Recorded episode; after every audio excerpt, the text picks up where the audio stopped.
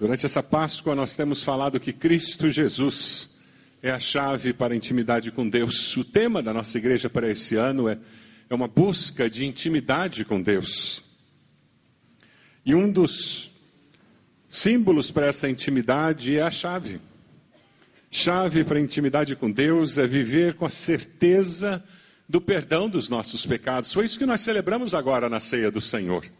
Viver com a certeza do perdão dos nossos pecados, porque Cristo morreu para que você possa ser perdoado dos seus pecados. Hoje, ao chegar aqui, você recebeu uma chave.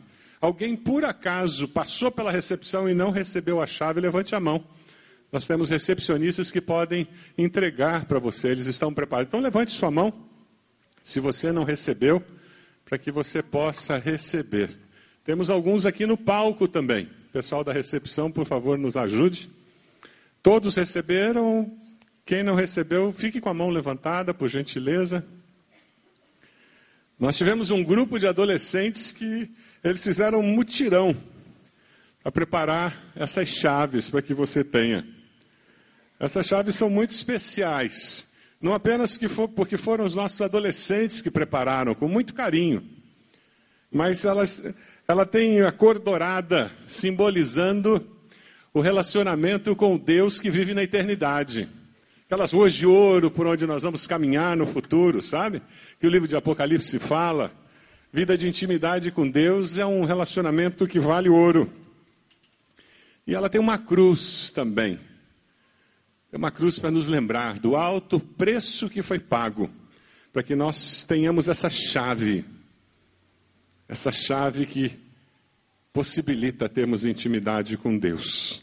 Você vai ser desafiado hoje, durante esse culto, a pensar no lugar onde você vai colocar essa chave, para que você veja e se lembre que Jesus é a chave para você chegar até Deus, com facilidade, sem precisar de ritos, sem precisar de intercessores, porque Jesus é o mediador, é aquele que viabiliza que nós tenhamos intimidade com Deus. Isso aqui não é amuleto, não, viu, gente? E a gente não está vendendo, não. Isso aqui é um símbolo para nos lembrar de uma realidade muito maior. Você pode abrir sua Bíblia lá em Mateus 26. Mateus 26, a partir do versículo 36, veja se quem está perto de você. Ele tem Bíblia, está com a Bíblia aberta nesse texto para que você possa acompanhar. É um trecho muito conhecido de todos nós.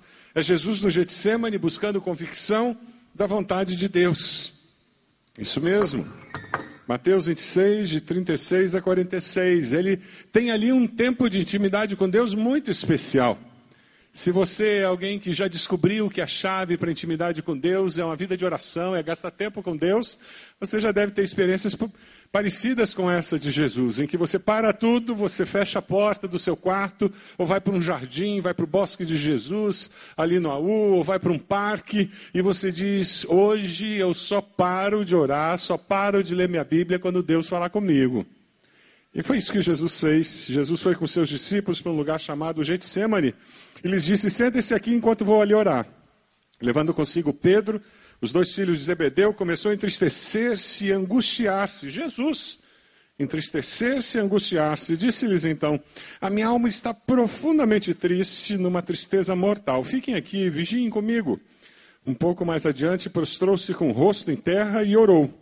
Meu pai, se for possível, faça de mim esse cálice, contudo, não seja como eu quero, mas sim como tu queres. Depois, voltou aos seus discípulos e encontrou dormindo. Vocês não puderam vigiar comigo nem por uma hora. Perguntou ele a Pedro: Vigiem e orem para que não caia em tentação. O espírito está pronto, mas a carne é fraca. E retirou-se outra vez para orar: Meu pai, se não for possível afastar de mim esse cálice sem que eu o beba, faça-se a tua vontade. Mas quando voltou de novo, os encontrou dormindo, porque seus olhos estavam pesados. Então os deixou dormindo. Então, novamente, Perdão, então os deixou novamente e orou pela terceira vez, dizendo as mesmas palavras. 45. Depois voltou aos discípulos e disse: Vocês ainda dormem e descansam. Chegou a hora. Eis que o filho do homem está sendo entregue nas mãos dos pecadores. Levantem-se, vamos. Aí vem aquele que me trai. Cristo Jesus é a chave para a intimidade com Deus. E ele é a chave para a intimidade com Deus porque ele não tem dificuldade para lidar com a humanidade. E às vezes nós temos dificuldade para lidar com a nossa própria humanidade. Jesus leva os discípulos ali e diz: Senta-se aqui, eu vou ali orar. Getsemane é prensa para espremer azeitonas. É um lugar onde tem oliveiras e eles tinham uma prensa onde eles colhiam as azeitonas e faziam o azeite. Lugar de sofrimento para aquelas coitadinhas das azeitonas, mas ficou conhecido como lugar de sofrimento para Jesus. Viver com Deus é enfrentar toda e qualquer situação, mesmo as mais duras e difíceis da vida, com a certeza de que Deus é fiel. Jesus foi para aquele momento de sofrimento sem negar a sua humanidade. Ele não foi sozinho, ele podia dar uma de super crente, super gospel e dizer: Eu dou conta do recado, afinal de contas eu sou Jesus. Mas veja lá no versículo 37, ele leva consigo aqueles que eram mais próximos dele. Jesus procurou apoio, ele não enfrentou essa situação sozinho.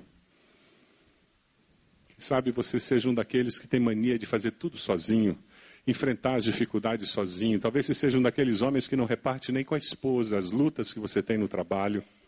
Talvez você seja uma daquelas mulheres que ficam sofrendo sozinho, sozinha e não reparte com o esposo as dificuldades, as angústias que você está passando. Talvez você seja um daqueles membros de igreja que não reparte na sua célula, não compartilha com ninguém, só conta a bênção. Sabe aquela pessoa que diz: Não, eu não tenho nenhum pedido de oração, eu só tenho agradecer. Conhece gente assim? Esse é o super crente. Só tem motivo para agradecer. Você busca apoio das pessoas quando você passa por dificuldade. Você compartilha suas necessidades. Você deixa que pessoas orem por você. Você tem um discipulador com quem você abre o seu coração. Você tem discípulos que podem apoiá-los em momentos assim. Jesus, no versículo 38, ele é muito claro Veja como o lado humano de Jesus aparece de uma forma muito simples aí. A minha alma está profundamente triste. Qual foi a última vez que você disse para alguém que estava profundamente triste? Seja sincero com você mesmo. Qual foi a última vez que você disse para alguém: fica aqui comigo, me faz companhia, eu estou me sentindo só. Eu estou precisando de você. Nós não gostamos de dizer para os outros que nós precisamos deles, né? Porque nós nos mostramos vulneráveis nesse momento. Jesus não tinha problema de autoimagem. Ele sabia que isso não tirava o valor dele, dizer que naquele momento ele estava fragilizado. Ser autêntico é fundamental para nós podermos descobrir e criar um relacionamento sincero e íntimo com as pessoas e com Deus. Não adianta fingir que eu sou algo diferente de quem eu sou quando eu converso com Deus, quando eu procuro falar com Deus, porque a palavra não me chegou à boca ainda e Deus já conhece. Porque Deus não, não vê o que eu falo, Ele vê o quê? Ele vê o meu coração. A autenticidade na vida cristã é fundamental para que nós possamos construir uma vida de intimidade. Seguirmos a Cristo Jesus como nosso exemplo é fundamental para termos intimidade com Deus. Veja como ele lida com a situação da fé. E naquele momento, Cristo Jesus, no seu lado humano, sofrendo com a possibilidade de todo aquele sofrimento que estava diante dele, que ele sabia. Veja no versículo 39 a luta dele: Meu pai, se for possível, afasta de mim esse cálice. É natural o ser humano não querer sofrer. É natural nós não queremos passar por momentos de dificuldade, de provação. É humano. É sinal de saúde emocional. Eu não sou masoquista. Mas é sinal de saúde emocional entender que na vida a gente passa por momentos difíceis. É sinal de maturidade espiritual saber que no mundo tereis aflições, mas tem de bom ânimo. O que que Jesus já fez? Olha para a pessoa do lado e diz assim: ele já venceu. Ele já venceu, fica frio. Parece que não, mas ele já venceu.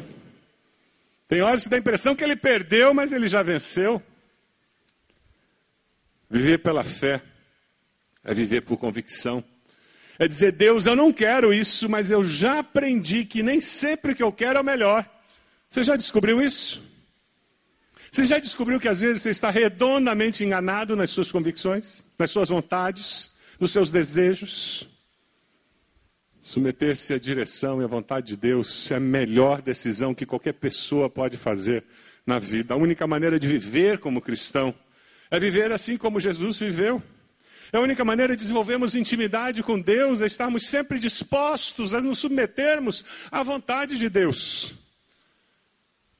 Mas porque eu sou autêntico, eu identifico o que eu quero, o que eu não quero, e eu digo para Deus. E eu sei que Deus não fica bravo comigo, pelo contrário, Deus diz: ah, ainda bem que você reconheceu, que agora eu posso te mostrar a besteira que você está pensando. Agora eu posso te mostrar como esse caminho é errado. Enquanto você não reconhecia que era isso que você queria, você ficava mascarando, fingindo que você não se importava. Eu não tinha como te mostrar que você tinha preconceito, eu não tinha como te mostrar que você tinha ganância, eu não tinha como te mostrar que você era vaidoso, eu não tinha como te mostrar que você estava enganado. Mas agora que você consegue ser autêntico com relação aos seus sentimentos, agora nós temos como crescer. A intimidade com Deus nos ajuda a vencer as tentações. Foi a dificuldade lá dos discípulos do 41. Eles não conseguiam vigiar e orar. A carne estava muito fraca. No versículo 45, nós encontramos alguém que lutou, encarou a realidade da vida e adquiriu aquilo que nós chamamos de convicção dada por Deus com relação a um assunto. Ele orou três vezes. Acabou o momento de oração. Chegou o momento de hora, ação. Para de orar. Está na hora de ação. É o momento, hora de ação. E tem horas que Deus já está cansado de ouvir você orar. Está cansado de ouvir a mesma ladainha. Está cansado de ouvir você falando do que você quer, do que você gostaria. E ele já falou 300 vezes para o seu coração: o projeto é esse. Ele já confirmou. Submeta-se ao plano de Deus, que é sempre o melhor. Eu não oro para mudar a opinião de Deus sobre alguma coisa. Eu oro para Deus mudar a minha opinião. Você crê nisso? Diga amém. Então coloque isso em prática. Ninguém dá ordem para Deus. Isso é teologia equivocada, não bíblica, em que eu dou ordem para Deus, eu mando a Deus, eu ordeno a Deus, eu declaro que Deus tem que fazer. Quem sou eu para dar alguma ordem para Deus? O soberano do universo. Rick Milne foi um médico que foi presidente do conselho da CCI nos Estados Unidos, uma pessoa muito preciosa, ainda jovem, um câncer agressivo, começou a tomar conta do seu corpo, e ele teve uma batalha de alguns anos com esse câncer. E ele fez um blog contando as suas experiências, atualizando o seu estado. Ele colocou uma oração muito interessante de All Housby nesse blog dele. Nessa oração, esse teólogo diz o seguinte: Senhor, se for para a sua glória, cure-me repentinamente. Senhor, se for glorificá-lo mais, cure-me aos poucos. Senhor, se for glorificá-lo ainda mais, deixe o seu servo doente mais um pouco. E, Senhor, se for glorificá-lo ainda mais, leve-o para a sua presença no céu. Tudo isso eu afirmo porque a minha alma está em paz. Eu sei que eu não terei câncer eternamente. A minha alma está em paz, porque eu sei que não terei câncer eternamente. Essa foi uma das últimas postagens que ele fez. E ele termina a postagem, quando ele termina essa oração, ele disse: Possa Deus me curar deste lado do céu, para que possamos todos nos alegrar, maravilhados com o que ele fez. Sinceridade, autenticidade. Ele diz: O que eu quero continua sendo isso, Deus. Eu continuo querendo cura. Uma vida de intimidade com Deus nos torna pessoas autênticas. Uma vida de intimidade com Deus nos torna pessoas solidárias que convivem em comunidade. A vida de intimidade com Deus nos torna pessoas que vivem pela fé, que agem por convicção. Você tem vivido assim? Sabe, foi por isso que Jesus conseguiu atravessar a via dolorosa e chegar até o Calvário, porque ele encontrou convicção ali, na presença de Deus.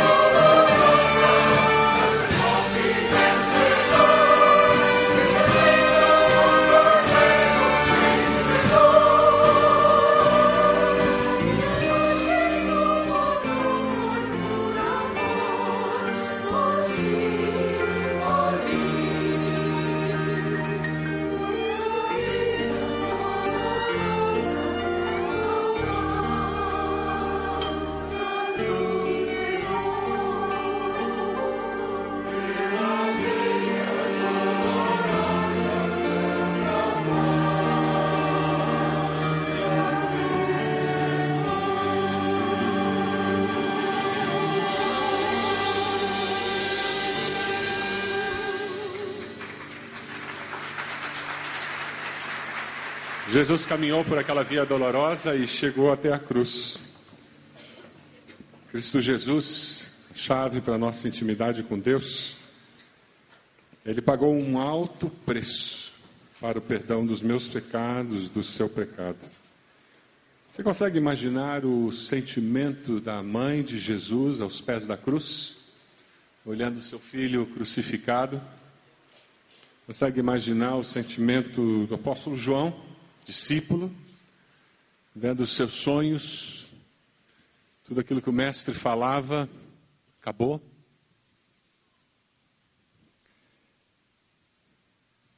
O Salmo 56, 8 diz: Registra tu mesmo o meu lamento, recolhe as minhas lágrimas em teu odre. Acaso não estão anotadas em teu livro? Curiosa imagem do salmista Deus fica contando no livro dele as nossas lágrimas, a imagem que o salmista faz.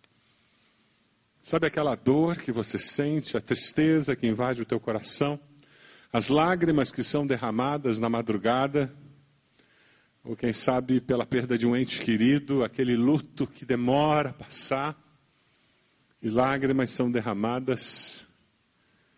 Deus não apenas ouve o seu choro, mas esse Deus que sente o que nós sentimos, que empatiza conosco, que nos ama, Ele conta as nossas lágrimas. Esse mesmo Deus que deu o seu Filho para ser o nosso Salvador. Lá em Deuteronômio diz que se um homem culpado de um crime que merece a morte for morto e pendurado no madeiro, ele está debaixo da maldição de Deus. E foi isso que aconteceu ali naquela cruz. Esse Cristo que passou pela via dolorosa e que finalmente chega na cruz, no Monte Calvário. Ele se torna um amaldiçoado para que eu e você não sejamos mais amaldiçoados. Sobre ele caiu. O que deveria cair sobre nós. Tentando pensar nesse sofrimento que Jesus passou ali na sexta-feira, eu comecei a pensar no sofrimento físico dele. Nós sabemos que ele foi açoitado, ninguém sabe quantas vezes. O normal seria ele ser açoitado 39 vezes, como previa a lei judaica, mas dificilmente respeitaram a lei judaica. João 19, 1 a 3 nos fala sobre isso. Vamos ler juntos o texto? Então Pilatos mandou açoitar Jesus. Soldados teceram uma coroa de espinhos e a puseram na cabeça dele. Vestiram-no com uma capa de púrpura e, chegando-se a ele, diziam: Salve, Rei dos Judeus! E batiam-lhe no rosto. O chicote que usaram era um chicote curto com várias tiras de couro de comprimentos diferentes, trançadas ou não, e na, na beirada eram amarradas bolas de metal ou pedaços de osso, afiados. O objetivo era tirar sangue mesmo. Não era só dar a chicotada. Era bater, replicar e rasgar a carne. No pretório, Jesus foi severamente chicoteado. 1 Pedro 2, 24, vamos ler juntos? Ele mesmo levou em seu corpo os nossos pecados sobre o madeiro, a fim de que morrêssemos para os pecados e vivêssemos para a justiça.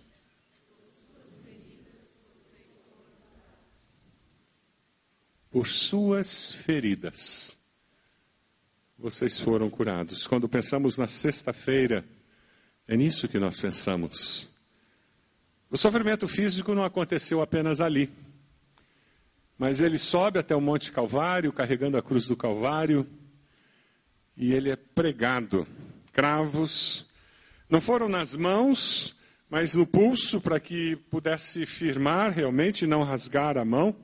Ele fica pendurado no calor do sol, num determinado momento fura o seu lado, o seu peso pressionando os pés gera uma dor insuportável, E quando ele tenta se sustentar, dá uma dor no pulmão muito grande.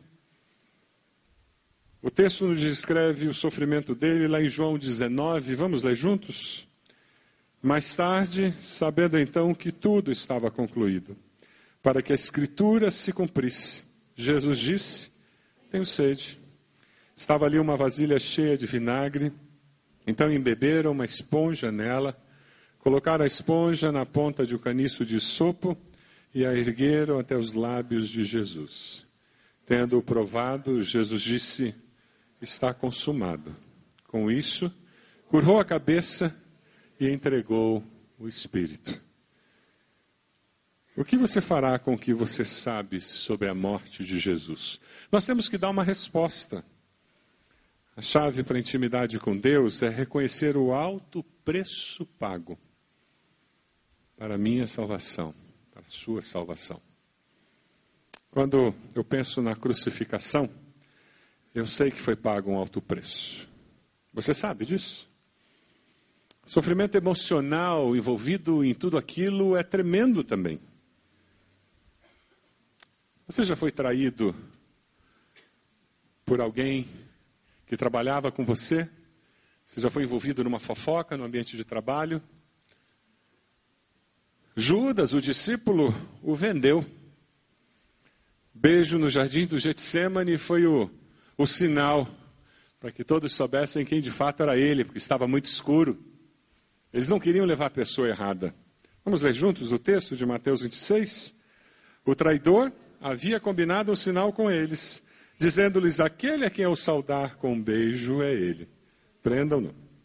Dirigindo-se imediatamente a Jesus, Judas disse: Salve, mestre, e o beijou. Jesus perguntou: Amigo, o que o traz? Então os homens se aproximaram, agarraram Jesus e o prenderam. Você já lidou com alguém falso assim?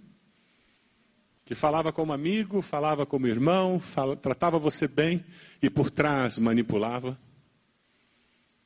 Ele foi traído por alguém que fez isso. Mas ele foi traído por alguém que também o amava, alguém que era discípulo dele de verdade. Durante o julgamento no pátio do templo, Pedro, cheio de autossuficiência, o negou três vezes. Lembram? Vocês conseguem imaginar o sofrimento de Jesus vendo a falta de tutano de Pedro para assumir que de fato ele era discípulo? Assim como ele fica decepcionado comigo, com você, quando a gente faz corpo mole numa situação no trabalho, com vizinhos, com outras pessoas e não dá um bom testemunho. Nós traímos como Pedro e negamos a Jesus. Vamos ler o texto de Lucas 22, onde Pedro nega Jesus? Vamos lá? Pedro respondeu: Homem, não sei do que você está falando. Falava ele ainda quando o galo cantou. O Senhor voltou-se e olhou diretamente para Pedro. Então Pedro se lembrou da palavra que o Senhor lhe tinha dito: Antes que o galo cante, você me negará três vezes. Saindo dali,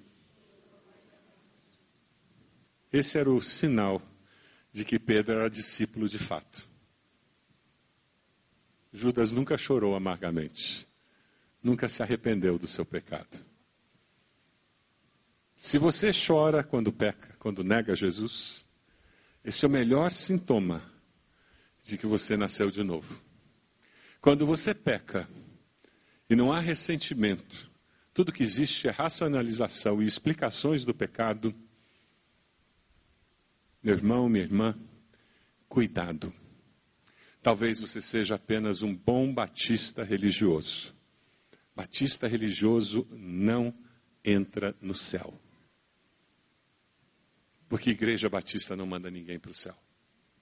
É Jesus. E Jesus apenas. Amém? Foi Jesus quem morreu na cruz por nós, não foi Igreja Batista, Católica, Presbiteriana, Metodista, seja lá o que. Quem morreu na cruz por nós foi Jesus. O verdadeiro discípulo, quando ele pisa na bola, quando ele faz uma bobagem, quando ele peca, e ele é confrontado pelo Senhor Jesus, pelo Espírito Santo de Deus. Ele se arrepende, pede perdão, muda de vida, faz o propósito e foge do pecado, porque ele sabe que foi pago um alto preço para a sua salvação. Mas sabe, o sofrimento de Jesus não foi apenas físico e emocional. Quando eu penso na crucificação, eu sei que foi pago um alto preço espiritual também. Lá na ceia nós vimos aquela imagem do cordeiro. João Batista disse: Eis o cordeiro de Deus que tira o pecado do mundo. Jesus é o cordeiro do sacrifício, aquele que foi sacrificado de uma vez por todas, para que nós não tivéssemos que estar trazendo toda semana um cordeirinho para sacrificar aqui. Por isso que nós não fazemos isso. Jesus é o cordeiro de Deus, o santo toma sobre si os nossos pecados. Vamos ler juntos 2 Coríntios 5? Deus tornou pecado por nós aquele que não tinha pecado, para que nele nos tornássemos justiça de Deus. E o momento mais difícil da vida de Jesus acontece ali na cruz do Calvário. No momento em que Jesus se faz pecado por nós, o Pai se afasta. E a comunhão perfeita com o Pai é rompida. Marcos 15 relata isso. E houve trevas sobre toda a terra, do meio-dia às três horas da tarde. Por volta das três horas da tarde, Jesus bradou em alta voz: Eloi, Eloi, lama sabachthani, que significa: Meu Deus, meu Deus, por que me abandonaste?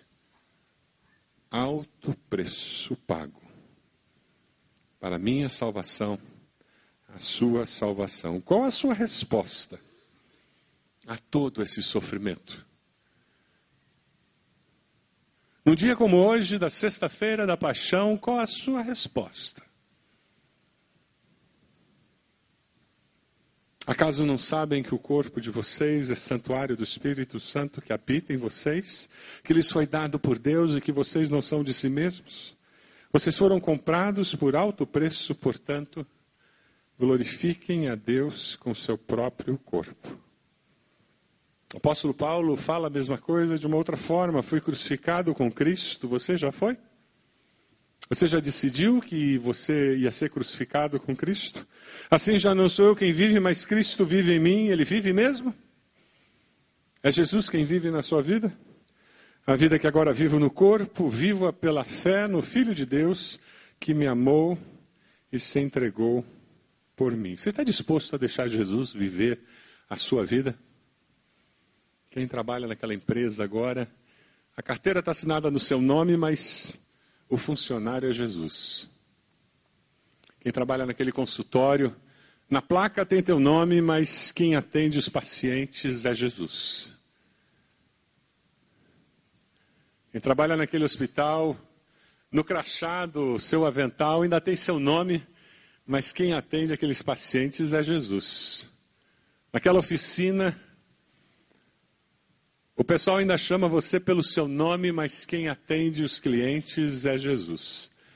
Sabe, aqueles alunos, eles ainda chamam você pelo seu nome, mas quem ensina aquelas classes é Jesus.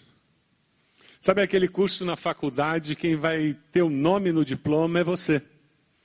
Mas o aluno é Jesus. Não mais eu vivo, mas Cristo vive em mim. A vida que agora vivo na carne, vivo pela fé no Filho de Deus que me amou e se entregou por mim. Dê uma olhadinha nessa oração e veja se hoje você pode fazer essa oração como oração de consagração ao Senhor no final desse culto. Se você acha que pode fazer essa oração como a oração de entrega final nesse culto, eu vou pedir que você fique de pé para nós lermos em alta voz essa oração. Se você está disposto, diz, essa oração eu acho que pode ser o meu compromisso no final desse culto de sexta-feira, eu posso lê-la em voz alta como a minha oração, o meu compromisso com Deus nessa sexta-feira. Se esse é o seu compromisso, fique de pé e nós vamos ler juntos. Vamos lá? Senhor, porque eu sei que foi pago um alto preço para minha salvação. Eu decido morrer para os meus direitos e vontades. Agora já não sou mais eu quem vive, mas Cristo vive em mim. Pela fé, eu viverei com o compromisso de expressar com minhas atitudes, minhas intenções e minhas ações a vontade e a vida do Cristo ressurreto. Porque a vida que agora vivo no corpo, vivo pela fé no Filho de Deus, que me amou e se entregou por mim. Amém. Você recebeu essa chave na entrada. Onde você vai colocar? Para lembrar-se desse compromisso com o Senhor. Lembrar-se que a morte de Jesus, o alto prego pago, é a chave para você ter intimidade com o Senhor. Onde você vai colocar na sua casa? Quem sabe no seu ambiente de trabalho? Quem sabe no seu carro? Conta para a pessoa do lado aí, onde você está pensando em colocar essa chave? Ela é uma lembrança dessa sexta-feira da paixão, uma lembrança da Páscoa 2016.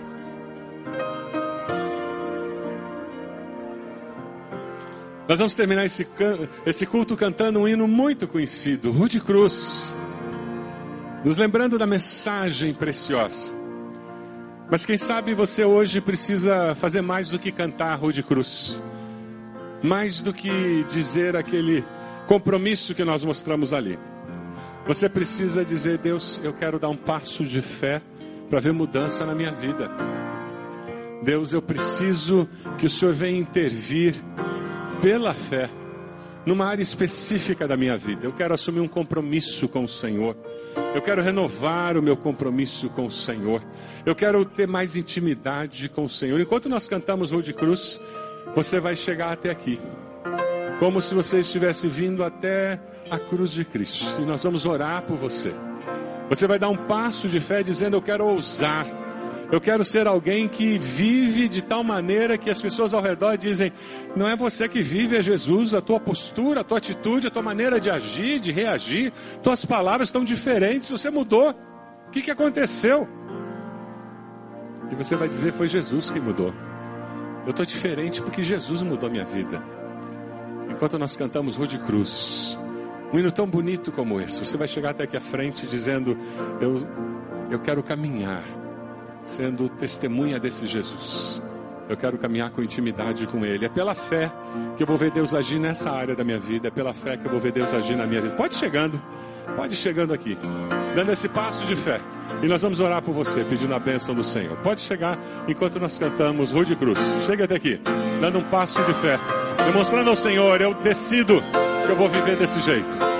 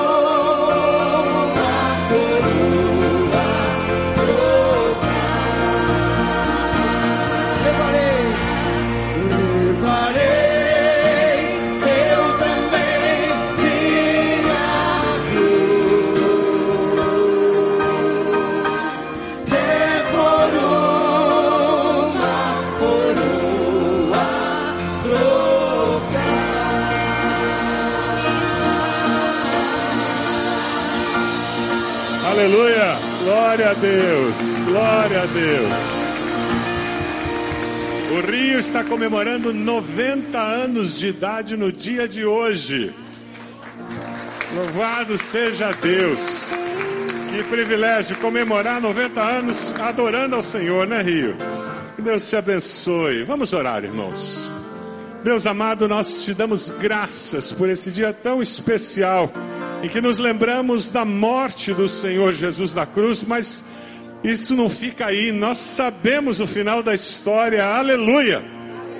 Ó Deus, nós vamos voltar no domingo e nós vamos celebrar a ressurreição do Senhor. Mas Deus, nós nos lembramos com dor, com tristeza, a necessidade do Senhor pagar um preço tão alto por causa do nosso pecado. Mas nos lembramos com muita gratidão. Somos constrangidos por tão grande amor, por sabermos que o Senhor pagou esse preço por nos amar com amor eterno. Sabemos que o Senhor nos atrai com a tua benignidade e nós damos graças ao Senhor por isso. Te louvamos porque podemos cantar sobre a cruz, sabendo que o domingo vem,